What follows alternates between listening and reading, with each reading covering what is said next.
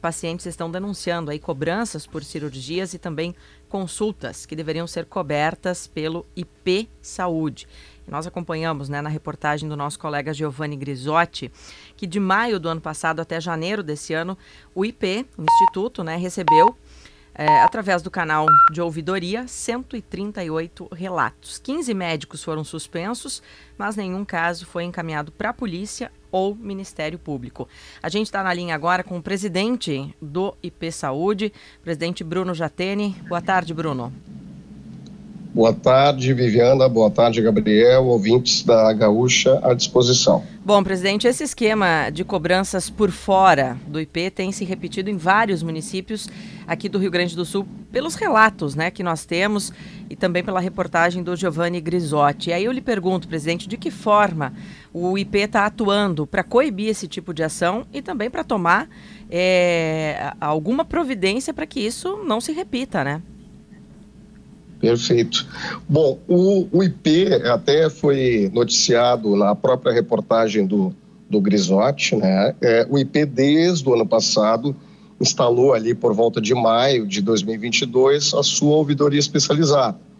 Esse processo ele começou, uh, então, no ano passado já, primeiro uh, criando esse canal em que a gente pudesse fazer a escuta e, e fazer realmente receber as reclamações dos nossos usuários.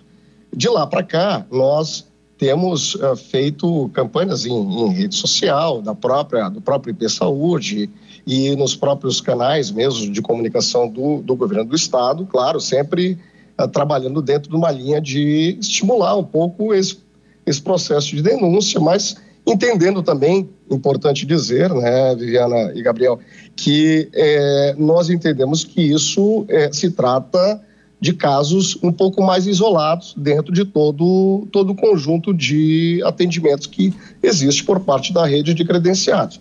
Então, o IP ele vem fazendo esse processo desde o ano passado.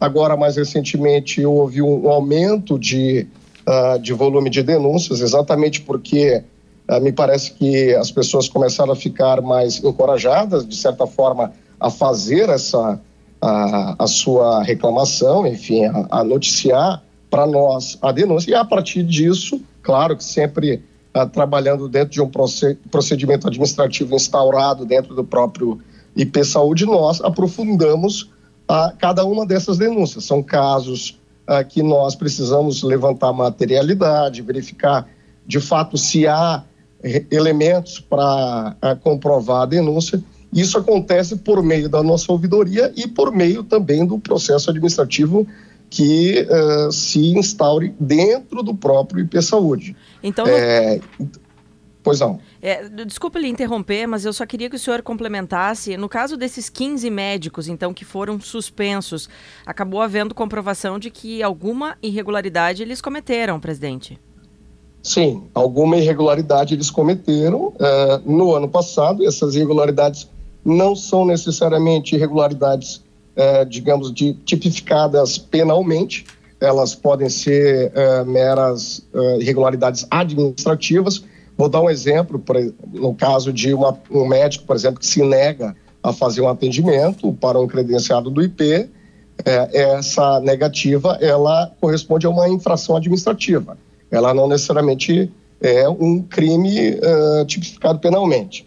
Então, assim, é, esses 15 suspensos no ano passado, nós ah, colocamos por meio de um procedimento administrativo, inclusive ah, sempre respeitando o processo de ampla defesa e contraditório.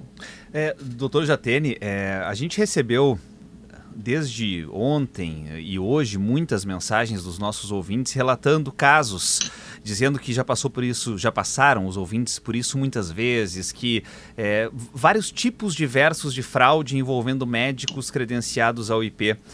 É, o senhor uh, falou que acredita que são casos pontuais. Eu queria entender exatamente isso dessa avaliação, assim, se o senhor entende que são casos pontuais, poucos casos, ou se isso é um problema estrutural de longo prazo que afeta muitos profissionais, que o senhor dê a dimensão do que o senhor enxerga hoje de dentro da instituição presidindo o IP. Certo. Bom, em primeiro lugar, eu acho que é importante, eu já tinha falado antes, que a gente precisa fazer os levantamentos, ou seja, dar oportunidade para os usuários do IP Saúde se manifestarem fazendo a reclamação e uh, depois, no procedimento administrativo, verificar se a irregularidade ela é comprovada ou não. Esse é o primeiro ponto. O segundo ponto é que nós uh, uh, temos recebido um volume um pouco maior, isso pode uh, dar uma sinalização de que eventualmente pode ter foco, foco em determinada cidade ou outra, mas esse volume de denúncias ele tem crescido mais recentemente pela oportunidade que foi dada uh, por meio do canal de denúncias e, e ouvidoria uh, de um modo geral. Eu, eu gostaria de, de, fazer uma ênfase num ponto que eu acho que é importante, que é sempre é, destacar que se há alguma irregularidade, ela vai ser e ela está sendo uh, verificada do ponto de vista administrativo e poderia, poderá, inclusive, ensejar alguma denúncia para os para o Ministério Público, Conselho, uh, enfim, e, e, tudo mais, mas que nós uh, sempre procuramos realmente fazer esse processo de uma mais rápida possível, uh, verificando se de fato há alguma irregularidade. Agora, também é importante é, é, naturalizar, digamos, é, entender como normal eventuais cobranças uh, com irregularidade. Cobrança por fora, como destacada na própria uh, reportagem do Grisotti, são cobranças irregulares e elas precisam ser apuradas, tanto do ponto de vista administrativo quanto do ponto de vista uh, penal, né? Sim, porque caso. Nesse, gente... nesse caso aí, né, presidente, nós já temos uh, um crime, né? E aí não seria só apenas uma irregularidade, né?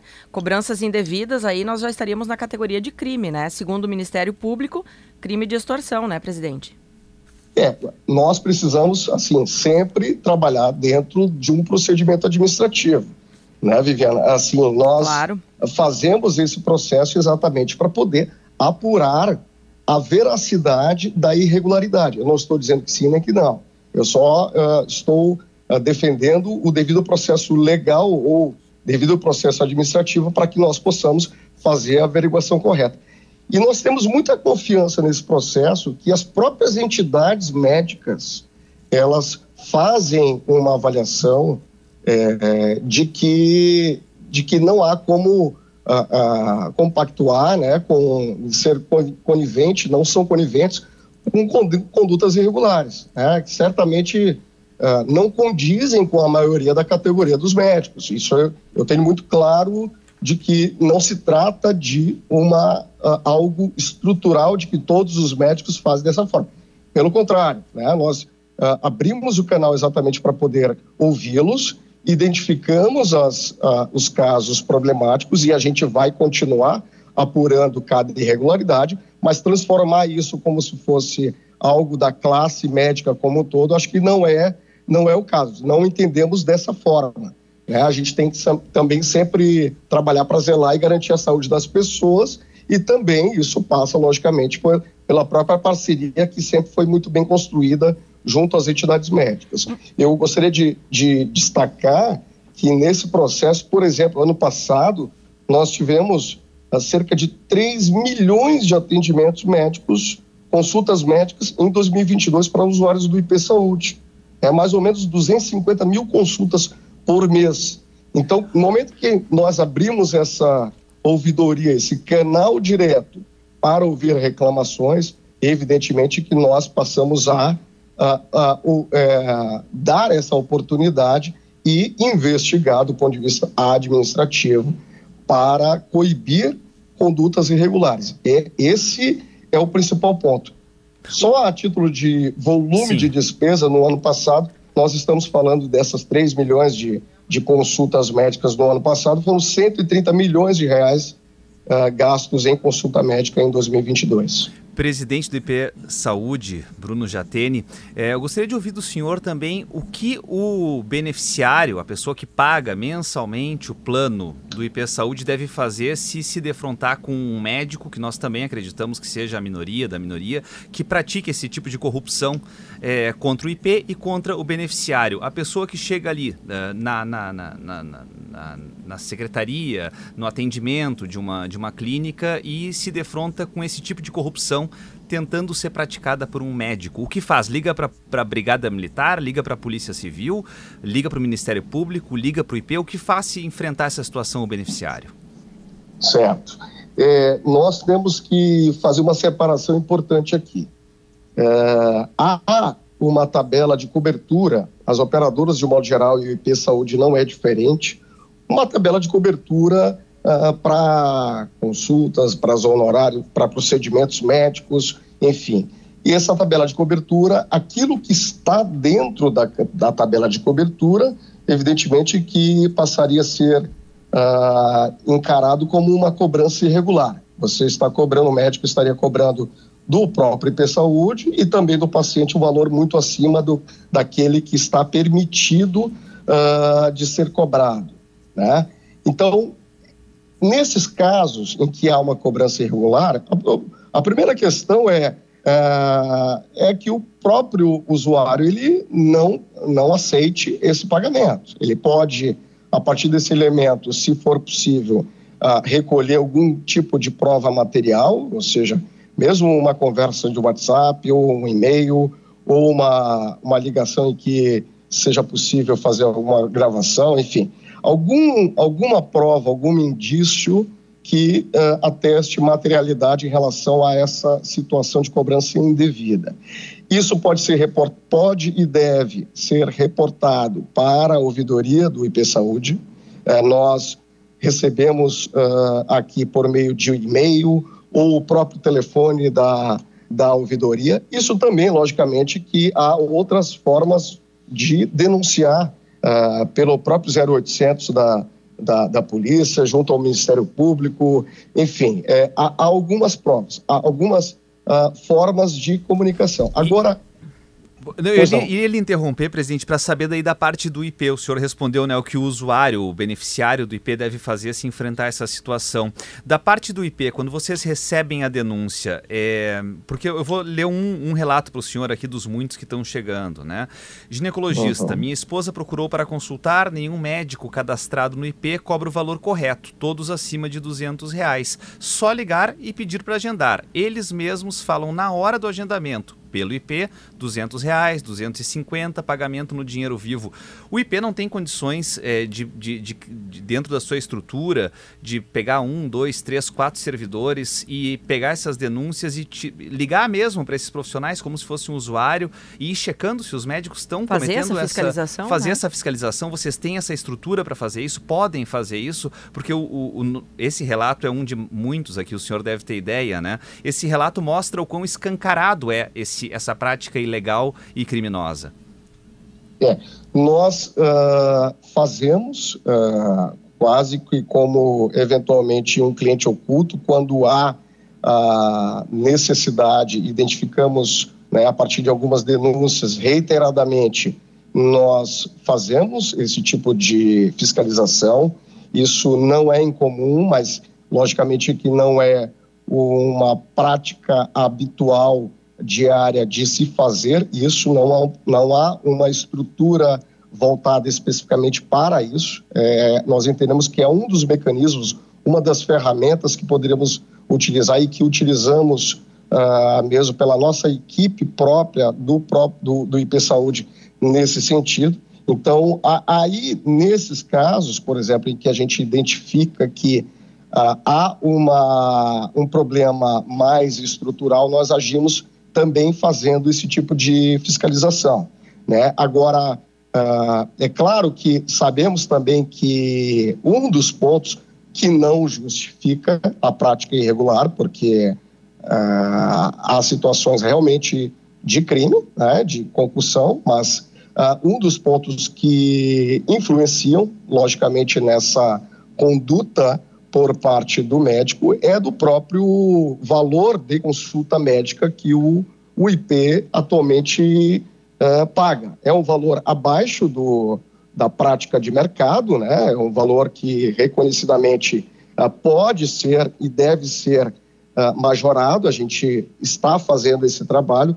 Inclusive, no ano passado, eu me reuni com o próprio Simers a respeito desse assunto, conversando sobre isso e passa pelo processo de reestruturação que nós estamos fazendo na autarquia desde o ano passado. Então, há uma previsão de que esse assunto seja trabalhado durante esse ano, exatamente para poder também, eh, de certa forma, reduzir eventuais condutas semelhantes. O que eu uh, volto a dizer que não, uh, uh, qualquer, qualquer situação não é justificada por ter um valor mais baixo do que o mercado.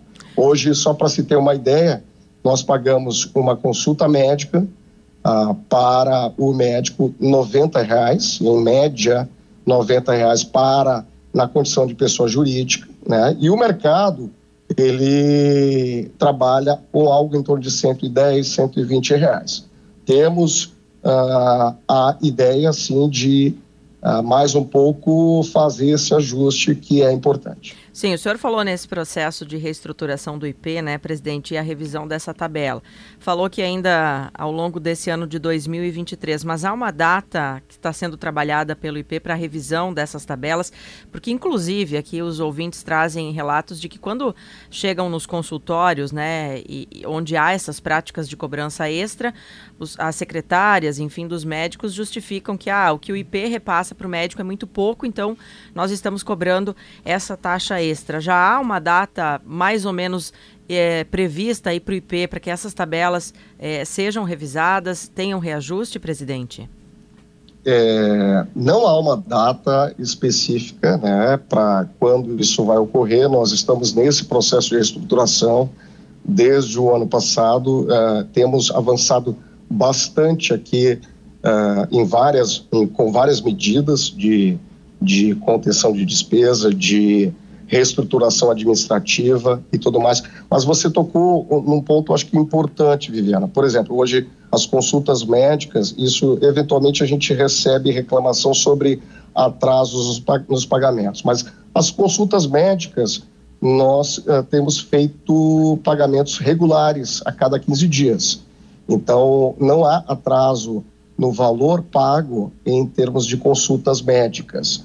No caso de procedimentos hospitalares, uh, aí sim, procedimentos médicos em hospitais, isso sim tem um atraso um pouco maior, a gente supera hoje em 18 dias uh, o prazo contratual, mas uh, volto a frisar que na questão de consultas médicas nós temos pagamentos regulares a cada 15 dias, o que significa dizer que não temos atraso nesse tipo de pagamento. Agora, ah, quanto à, majoração, né, o reajuste, olha, temos uh, tentado trabalhar fortemente para que isso aconteça o mais rápido possível. Presidente Jatene, uh, no início do ano passado, quando o senhor assumiu o IP, eu inclusive estava no, na, no ato né, que o senhor assumiu e, e, conversamos um pouco naquele momento, me corrija se eu estiver errado, acho que foi março do ano passado né, que o senhor assumiu Isso. a presidência. O senhor assumiu com a presidência delegada pelo chefe do senhor, o, o, o governador Eduardo Leite, é, de reestruturação, de arrumar a casa do IP, de fazer o IP é, não ser deficitário, né, ficar com as contas em dia. E isso, já naquele momento, ainda de forma incipiente, há um ano atrás, o senhor indicava que a reestruturação passaria por, pelos gastos e pelo recolhimento, né? Por quanto o IP gasta, né, pela sua rede credenciada e por quanto paga pelos serviços, por quanto cobra dos seus beneficiários. Estava em análise todo o sistema do IP. Passado quase um ano, a gente já está quase entrando em março do ano seguinte. O que o senhor já pode dizer para a gente que em um ano de trabalho foi definido de reestruturação do IP? O que está certo que vai ser feito de reestruturação do IP um ano depois de análise? E já se sabe, por exemplo, quanto vai aumentar em média a contribuição é, para os beneficiários, a cobrança dos beneficiários? Veja, é, depois de um ano de trabalho, né, o, o, o trabalho vinha sendo feito, vinha, vinha sendo feito já é, por outras gestões, é, evoluindo inclusive em, em vários pontos. É, sempre é importante dizer que a pandemia ela causou uh, muito em muitos e muito né esse processo de desestruturação que de algum modo aconteceu isso não é apenas uma característica uh, do IP Saúde mas das operadoras em geral tanto é que uh, os números de sinistralidade né que é aquele valor que se, o percentual da receita que se paga para o, a estrutura da operadora essa sinistralidade em todos os planos de saúde ela aumentou bastante no ano passado. Mas, especificamente no caso da, da gestão, quando eu assumi, até o momento, nós tivemos vários avanços. Eu vou trazer uh, algumas informações em termos de números mesmo. Né? Assim, um, um, um, primeiro número uh, constatado é de que nós tínhamos, naquela altura, um passivo na casa de 650 milhões de reais, que superava o prazo contratual uh, junto aos prestadores. Esse passivo ele foi reduzido em 31 de dezembro, tá? em 31 de dezembro, para casa de 200 a 250 milhões de reais. Então já houve uma redução significativa uh, do passivo junto aos prestadores, o que já demonstra por si só um esforço muito grande que vem sendo feito em termos de despesa e de reestruturação. Do ponto de vista administrativo, só para se ter uma ideia, uh, a central de atendimento ela foi uh, ampliada fortemente. Hoje, mais da metade dos nossos atendimentos, da própria central de atendimento, eles são feitos em menos de um minuto. Né? Então, é um, é um avanço significativo do ponto administrativo. Em termos de, eh, de reestruturação, eu sempre trabalhei desde o primeiro momento com três eixos: um eixo de modernização institucional, do ponto de vista administrativo, né, que trata inclusive dessa parte de central de atendimento, auditorias e, e tudo mais. Fizemos o chamamento de um volume grande de profissionais eh, concursados né, uh, ah, para o IP esse é um primeiro eixo. O segundo eixo da reestruturação da despesa, que passa, inclusive, pela revisão das tabelas de remuneração junto aos prestadores. É, em maio do ano passado, nós fizemos um primeiro ciclo de mudanças. Pretendemos continuar fazendo as mudanças ainda este ano. Isso exige, logicamente, uma, um esforço muito grande de identificação das oportunidades, de verificação de análise de mercado e tudo mais. E temos um terceiro eixo, que é exatamente o da receita que é onde nós estamos agora também debruçados, avaliando, uh, isso inclusive falado pelo próprio governador, uh, avaliando como é que seria o modelo de financiamento mais adequado para o IP Saúde. É, e esse é um trabalho que está acontecendo nesse momento. Nós não temos um estudo finalizado, mas uh, já estamos em cima dele para sim alcançar e e discutir isso internamente e, e também com a própria sociedade, os próprios atores envolvidos em relação a, a uma revisão de, de, do modelo de financiamento. Tá certo. Presidente Bruno Jatene, para fecharmos, então, ainda com relação a essas denúncias, né, que, como o senhor disse, foram recebidas desde maio do ano passado. Essas denúncias, elas já foram enviadas ao Ministério Público ou não? Não, essas denúncias, elas quando elas começaram a ser apuradas do ponto de, vista administrativo, nós uh, fizemos uma gradação das sanções, né, que começa pela advertência, vai para a suspensão e pode até ter descredenciamento. E nos casos delas em que a gente identificou, depois de apurado, esgotado o procedimento administrativo, em tendo uh, tipificação penal, nós, então, passamos a a, a avaliar de encaminhar para a promotoria criminal. Inclusive, essa semana mesmo eu tratei sobre esse assunto com o Ministério Público, né, de como uh, dar andamento a esse procedimento, que é o que agora vai acontecer a partir de, desse momento. Tá certo. Presidente do IP Saúde, Bruno Jatene, muito obrigada. Uma boa tarde para o senhor. Muito obrigado, sempre à disposição. Boa tarde a todos. Obrigado, presidente. Boa tarde.